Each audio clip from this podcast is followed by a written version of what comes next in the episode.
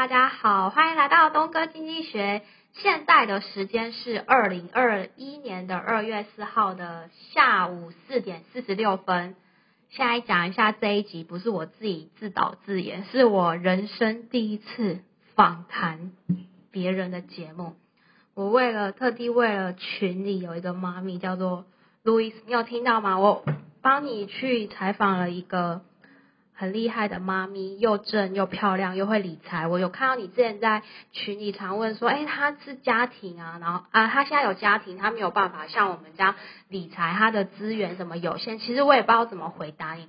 那我今天呢，就帮你找到一个很厉害的这一块，就是他本身是妈咪，然后有家庭，又对理财这一块很有研究的 podcast。那我们就欢迎金算妈咪家鸡，我是讲。讲讲错哦，金算妈咪三里兔的节目，Hello，大家好，我是陪你精算生活、创造理想人生的 Sandy Two。我有一个频道叫做精算妈咪的家计部，听这个名字就知道，顾名思义就是要有一个很精打细算的妈咪，不但是在理财上面呢，在生活上面呢，都是在自我成长上面，以及亲子相处上面呢，都要精打细算，才能够达到理想生活的样貌喽。这就是我的频道的来源。好哦，那我呃，我是是有点菜，那我先有写一些访纲问一下，那你可以先介绍一下你自己吗？介绍一下，我这样介绍完，介绍完，看一下。没关系，没关系。那我想一下，那你觉得呃，你为什么要叫做金算妈咪三泥兔吗？有有什么故事吗？其实金算妈咪就是因为我现在想要讲的主题，我希望可以切合，然后让。所有的听众朋友在第一次见到我的时候，就对我的频道是有印象，然后知道他在讲什么。至于山迪兔这个，它其实有一个小小的故事，就是在我小学的时候，那个时候呢，所有的小朋友女生就叫做 Sandy，Sandy 超多的。然后我们我们班上就有一个 Sandy One、Sandy Two、Sandy Three，然后所以外籍老师都叫我 Sandy Two。从此以后呢，我就叫做山迪兔了。好哦，是不是很简单易懂？是是是。那先问一下，说那你是怎么样当一个在职妈妈？是一个妈妈，然后如何 handle？好像你好像做蛮多事情的。因为其实我的经验算是蛮特别的，我之前创过业，然后算是连续创业过几次，然后曾经开过餐厅，开四间，在成品里面有两间，然后在松江路那边也有，然后在新北市也有。那后来呢，是品牌卖掉了。那再来就跟朋友合资了儿童教育的公司，所以我一直都是走在一个半创业的路上，然后也遇到过挫折，因为我们家是从商的嘛，那父亲有过失败的经验，所以那时候就跌入了一个蛮深的深渊，就开始变成了一个上班族的妈妈。不过呢，我也不会因此气馁，所以现在开始有了自己的生活，然后在我。呃，调整好自己的心态之后呢，接触了理财，然后也透过理财获得了现在像是正的现金流啊，然后也有也有本事去做一些投资啊，研究了蛮多年的，大概有五年多的时间吧，因为以前不欠钱花。是你要欠钱花的时候，你才会 才才会认真的去做理财，而且我会做到每天的账一块都不差，就跟公司账一模一样。对，这就是为什么我。我现在在职，然后我还可以当好一个妈妈的角色，然后再做我自己现在想要从事的斜杠工作。嗯嗯，那可以介绍下你目前还有哪些工工作？就是我目前还有哪些工作啊？对，其实我在去年，就是二零二年十二月三十一号的时候就面临到裁员，那时候公公司因为业务缩减，COVID nineteen 的关系嘛，业务缩减，所以公司只留下基层人员，他把主管都先裁掉。对，那。现在我就有比较多自由的时间，因为我自己经过了这段时间的账务调整，我自己是有足够的紧急预备金可以去应付这一段的，然后再加上我没有停止过学习，所以我在市场上面是。虽然说有一点年纪啦，快四十岁，但是呢，不是那种会被淘汰的人。我永远都是走在市场的前端。所以，如果我愿意工作，我现在真的是做不完的工作。我光是人家介绍来介绍去，介绍来介绍去，我每天都很忙。像今天录音好了，今天是我第四个会，就是东哥是我第第四个约，然后等一下还有一个约，因为今天我生日，所以我先生会来接我。真的吗？但你是我的第一次 啊，没有关系，我也有第一次啊，我第一次超菜的，菜到一个不行。所以我觉得每个人都有第一次，非常值得鼓励。只要踏出去之后呢，就会有无限多的、无限多的机会，然后你会发现访谈很好玩，因为可以认识很多不一样的人，然后听到很多不同的观点。嗯嗯嗯嗯嗯。那听起来你就是就蛮忙的，很多事情做。那你想？帮那位我群上的妈咪问一下，说，那你如何是？你看你那么忙，工作与家庭，让你心情啊，跟那个还有时间，这样怎么去调配？这样子，时间上面其实是当妈妈最。最有 bug 的一件事，因为小朋友在身边，像我的孩子现在我很晚才生，所以我的孩子才两岁五个月而已。那他永远看到妈妈就是妈妈妈妈，他现在还会跑过来说妈妈抱妈妈抱，妈妈不要看电脑，然后就把电脑关起来。所以我觉得如何跟小朋友。有一个很好的磨合，像现在我儿子他可以自己独立玩二十分钟，我就让他念书玩积木，就可以做好自己的工作。或者是如果说你身边有人是可以帮忙的，例如说我妈妈有时候会帮我看一下小孩，或者是有些妈妈是很。很舍不得送孩子去太早去学校，嗯，但是如果你需要一个有品质的工作时间的话，送孩子去幼稚园是有必要的哦。原因是如果你太勉强你自己，你会发现。嗯，你东做不好，西做不好，然后你的自信心会受挫，心情会受挫。其实你在孩子的面前就不是一个这么完美的妈妈，反而你的陪伴会比较没有品质。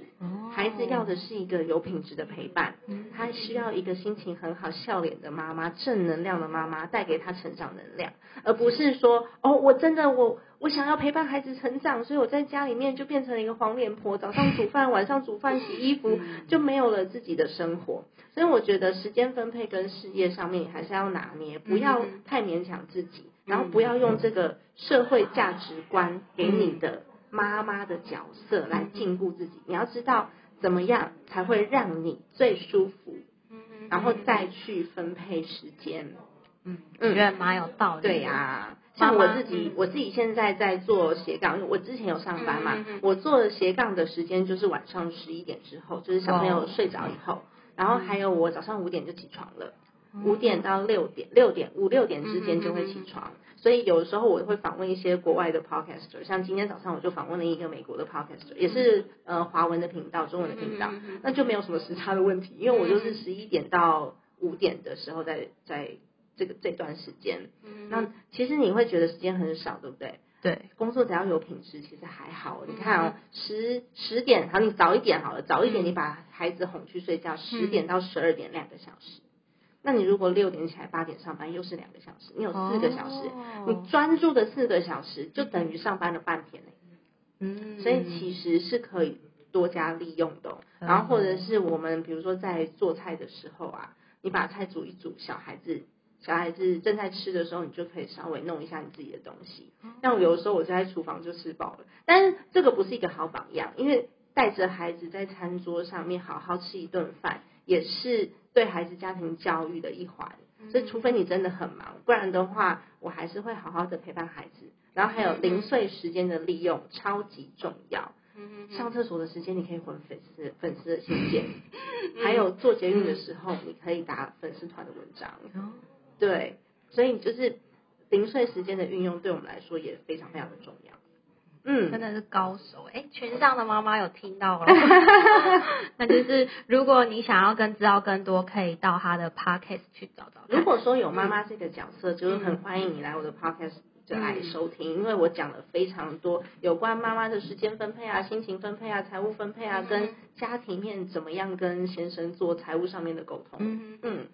那我看你的经历有出国念书，那想请问一下，说像你有出国念书这个经历，你对自己会有哪些帮助呢？像跟我们其他人比的话，我觉得出国念书哦，对我最有帮助的事情就是增加视野，这是真的，因为你会看到不同的文化，而且你完全深入的时候，跟我们在外面就是走马看花去旅游是很不一样的一个心态，然后再来是在那边也学到了一个。就是独立生活，因为在那里是没有人可以帮助你的。像我就是一下飞机之后就完全所有事情都靠自己，我的旅行支票要怎么兑现呐？我要怎么去美国的银行开户？有什么样的条件？保险怎么弄？怎么入学？其实我没有透过代办，代办我全部都是自己完成的。然后就是我觉得最重要的就是国际视野，还有呃自己独立完成承担事情的这个经验。嗯嗯，反而学历啊这些我觉得都还好。就是一个人生的经验，而且还玩的很开心。因为我也其实我也是一个很活泼的人，只是现在因为有了小孩，所以感觉上比较稳定一点。我那时候大学毕业的时候，我很疯狂，我从加州开车开到佛罗里达，然后我一路上玩，一路上玩，我开了二十一天，然后开到最南方 Key West，可以直接看到古巴的地方。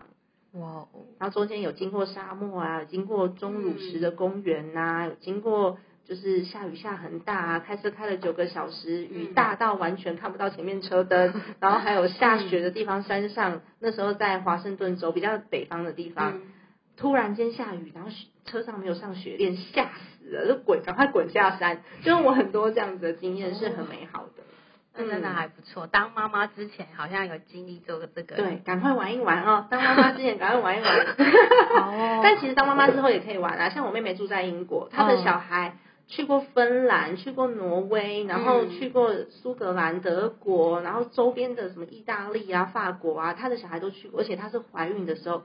就带着一带着老大，然后肚子里面有老二，他就这样玩。他们还去南非，真的很猛。对啊，那因为你主要的节目就是跟家庭有关的，有一些理财相关。那我想说，就为呃我的听众问一下，说像你家庭的收入支出啊是怎么规划的？那你目前是有做什么投资呢？家庭的收入支出哦，其实我会奉劝大家一定要先记账，嗯，记账就可以了解你的家庭的收入的支出真实的状况。因为其实家庭账很复杂，是因为家庭的成员不同，像有人有公公婆婆啊，那有人有房子，有人没有啊，有人有贷款，有人要要租房啊，那有人自己的爸爸妈妈要奉养，有的有小孩，有的没小孩，所以你如果不记账，你就永远不知道真实的收支状况是怎么样。那在就你记账的这个状态，你去看一下，它到底你的生活支出是多少的比例，然后你就可以算得出来我的紧急预备金需要存多少。那如果你觉得你生活支出上面呃比例太高的话呢，我们就可以回去检视一下，你记账过后，你有没有发现有一些是非必要性的支出？我们可以回头去检视之后调整那个预算。调整预算之后，你才可以分配到你的紧急预备金账户。它也是一个特别重要的账户，因为像我们是家庭主妇的角色，再加上我们有担任就是经济收益来源，家里面主力经济的这个角色。如果说你有一个什么万一，你有公公婆婆要养，有小朋友要养，其实我们的呃风险承担度是低的。那保险规划也很重要，这是我非常重视的一环。然后我讲保险讲的很中肯，我有一集整集都在讲这个，那一集真的在妈妈圈有点有点疯，有疯就是疯传啦。所以大家可以去收听我那一集，我已经忘记到底是就是到底是第几集了，可以搜搜一下，或者是我把那个链接给你放在下面的资讯栏。这个很重要，是因为我们无法承担一次的意外。嗯嗯，因为我们家里面的责任太大了，我们只要出问题，全家就出问题。嗯，所以紧急预备金也很重要啊。我刚刚有讲，我十二月三十一号被裁员嘛，然后我现在很快乐在那边拉拉手，为什么？就是因为我的紧急预备金账户，我知道我有多少的库存量，然后我知道我需要创造多少现金流，我的账就可以平。那完全就是依靠你之前有记账有做预算，所以我才有办法，就是像现在。嗯，比较如鱼得水一些，不需要因为失业了，我立刻在年前我一定要去找到一个工作，不然我下个月就会饿死。我觉得这个就差异非常大，所以记账跟预算是完所有东西的根本。如果说你连这个都没有，先不要想投资。那我自己的投资我也有做。不同的投资金额分配，那我的投资账户也是专款专用在使用。例如我小朋友呢，他是有两个账户，他是在刚出生两个月大，就是我做完月子的时候，我就帮他开好证券户了。所以他的户头有两种不一样的投资，那一个是他以后呃要念书念到大学的学费，嗯，那我是帮他投资台股，嗯。哼哼，然后还有另外一个是他以后未来的梦想基金。他梦想基金有可能是他要嗯出国念书吧，或者是他想要创业，或是他想要做任何他喜欢的事情、疯狂的事情，这两个账户我是分开来做的。嗯，然后他的投资标的有可能会不太一样，就变动性的不太一样。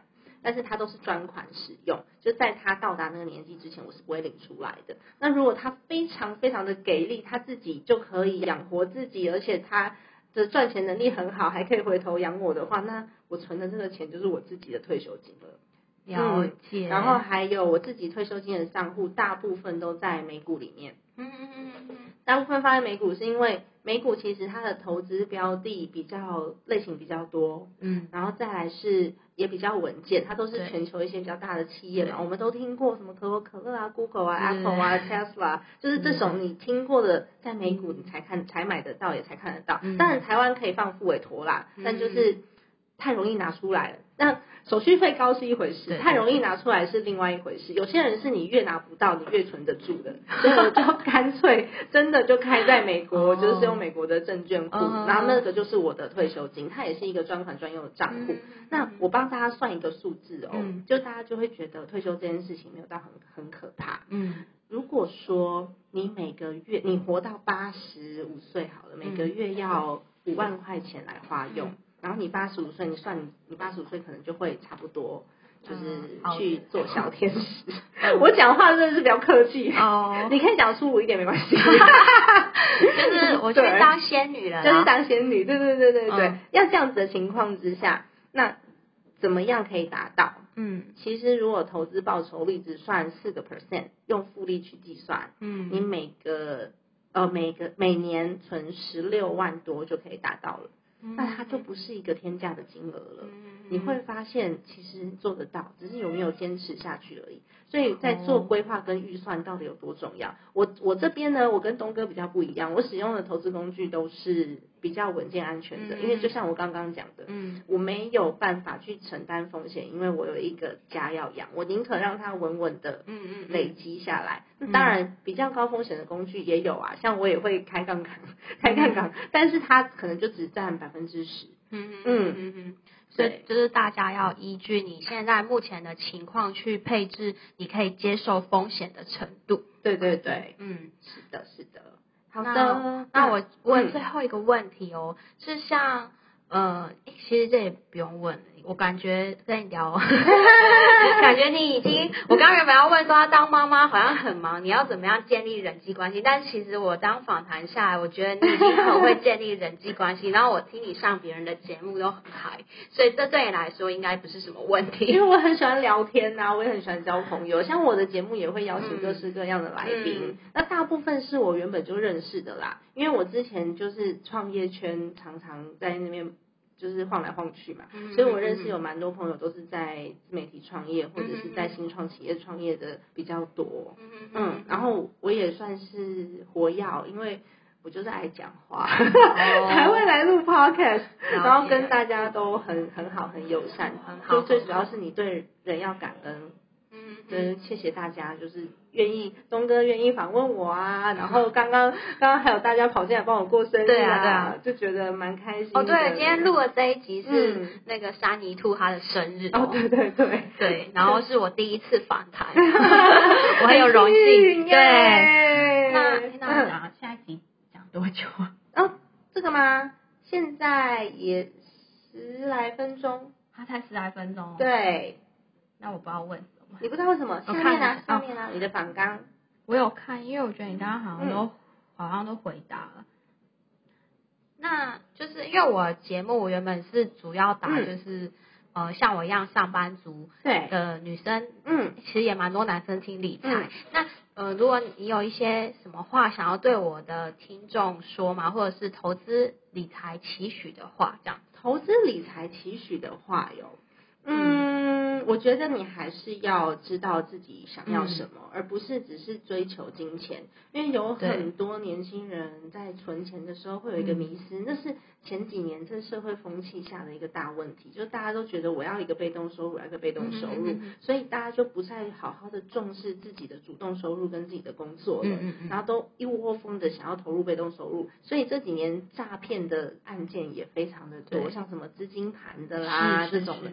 非常非常多，就是因为社会风气所造成的，还是要注意一下你自己能力的累积，还有你主动收入的来源。因为如果说你的呃，这叫做本金不够的话，你就算。你的投资绩效很好，百分之一百，你投十万也才二十万，对，其实没有什么没有什么意义。然后再来是，如果说你自己一直长时间都没有成长，你到最后人老了以后，你会发现你没有目标，这是一件很可怕的事情。是是是。那我也觉得，呃，夫妻两个人啊，在做。家庭财务的时候，你必须要把共同的目标设出来。今天早上就有一位听众朋友问我，他问我说：“呃，如果说呃，这叫什么？家里面的夫妻感情不是很好，那要怎么共同理财？”哎，对，要怎么？夫妻感情不是很好，是一个大前提。所以，如果说你们先讨论了我想要的共同目标是什么，比如说我刚刚有讲嘛，我想要的退休生活需要多少钱，然后我们退休之后想要做什么事情。我之前有一个听众是他自己非常的活跃，很很活泼，他想要到处去旅行的，但他先生的。他先生是比较稳健类型的，他喜欢每天就做一样的事情，过一样的生活，然后在家里面可能打电动之类的吧。宅男。对他们的生活样貌，你就可以讨论啊。我们一年旅行几次啊？那我可不可以跟我的闺蜜朋友去旅行？然后你三次，你只要跟一次啊？就这种。其实都可以协调的，那需要多少钱？其实算得出来。我们退休之后需要多少钱？如果连旅行一起算进来，哎，每年三次，那有可能会增加预算。这个你都可以算得出来。两个人有共同目标，你就比较好去计算我们的将来。还有小朋友，我想要让他念私立学校还是公立学校？你不要就蒙着眼睛往前走，然后你都不知道说你会走去哪，然后最后掉到坑里才发现那边是一个坑。对，所以我们如果没有目标的话，就会很盲目。如果这些大的共同目标跟理想全部都画出来之后，你们无法达成共识，甚至他还是不希望跟你一起努力的话，其实我们可以去找一下婚姻智商，就可以准备找律师要领要那个拆伙，就对。没有啦，其实也没有到这么严重啊，只是就发就你会你就会发现，你可能将来你年老了以后跟这个人一起生活。也许不是你理想中的状态，然后你们可能会变成什么分房睡啊，什么这这一种的，就是比较嗯叫什么那个叫做什么呀？相敬如宾。哦，终于想到成语了。可是老人不都分房睡吗？不一定哦，有些老人的这个。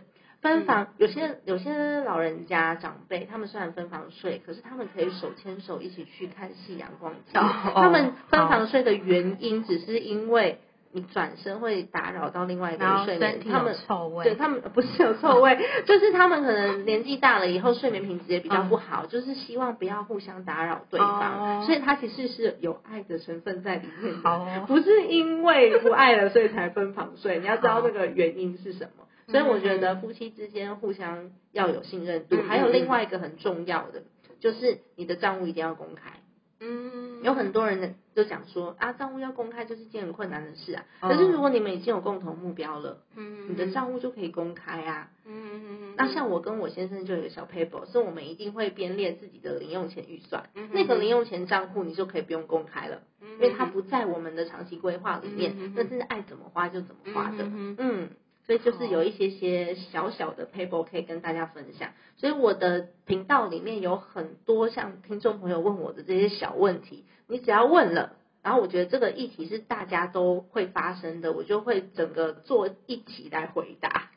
好，嗯，那就我今天听下来的心得，我就想说跟大家分享一下。我觉得 Sunny Two 他。就是因为他之前有创业经验，我觉得他把呃创业精神带到婚姻里。因为我觉得结婚就是像开公司，你找了一个 partner，他要跟你经营一个长期的公司。嗯，那你们当然就是呃公司里面可能有业务或后勤单位。那当然，我觉得彼此之间。伙伴跟伙伴间，大家要有彼此的信任，开公司才可以继续走下去。如果你们今天都不信任的话，那公司可能就就拆伙啦。对对对，所以我觉得他可能以前有创业经验，然后把这个把它融合到他的呃婚姻里面，所以我觉得这还蛮不错。这是我看到。那如果就是听众你可能现在是结婚，然后有队友的状况，然后可能刚刚三尼兔他有分享一些他很多的经验，怎么样跟他的。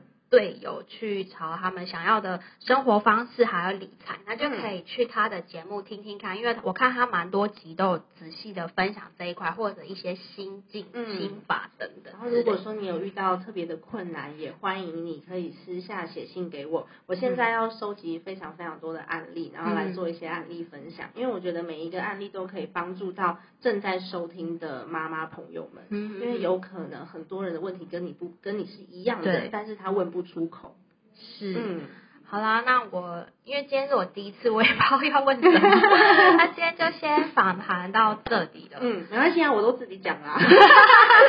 就好，那那如果哎，你再宣传一下你的节目好。哦，我的节目呢叫做《精算妈咪的家计部》，可以来我的 Podcast 频道搜寻我的。呃，搜寻我的频道，然后我现在有做了一个一系列的课程，它是一个陪跑的课程，叫做存钱挑战营。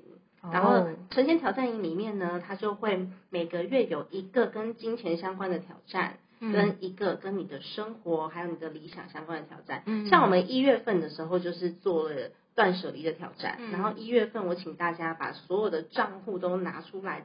仔细的检查一次，然后很多的听众朋友就发现，哎，他有好多的净值户里面都还是有钱的，就已经被银行就锁起来当净值户太久没有动的，然后有人就好几万块就这样子发现了，然后断舍离也是啊，你不用的东西，然后有些听众朋友说，哦，我好懒得，我好懒得拿去卖哦，我觉得这很麻烦，就一卖。被被逼了一卖卖两三万块，然后一个月真的是我觉得非常非常的厉害。然后二月份的话，我们也会做一个红包的计算，就是我希望大家可以计算一下你今年发出去的红包多少钱。哦，嗯，然后作为明年红包的预算，因为很少人在做红包的预算。了解。然后二月份也会做一个人脉存折。就是二月份的一个一个存钱挑战跟一个生活挑战，那三月份也有，我每个月都有规划不同的计划，然后大家可以可可以在任何时候参与到这个这个社团，好，嗯，然后你只要进去了，我就不会赶你出来，所以你就可以一辈子都在里面赖着不走，好，就只有一次性的收费而已，好，对，那那就今天就先讲到这，如果有需要的朋友就可以到刚刚。呃，三尼兔介绍的地方去，和大家讲。好，那今天就先这样喽，拜拜，拜拜。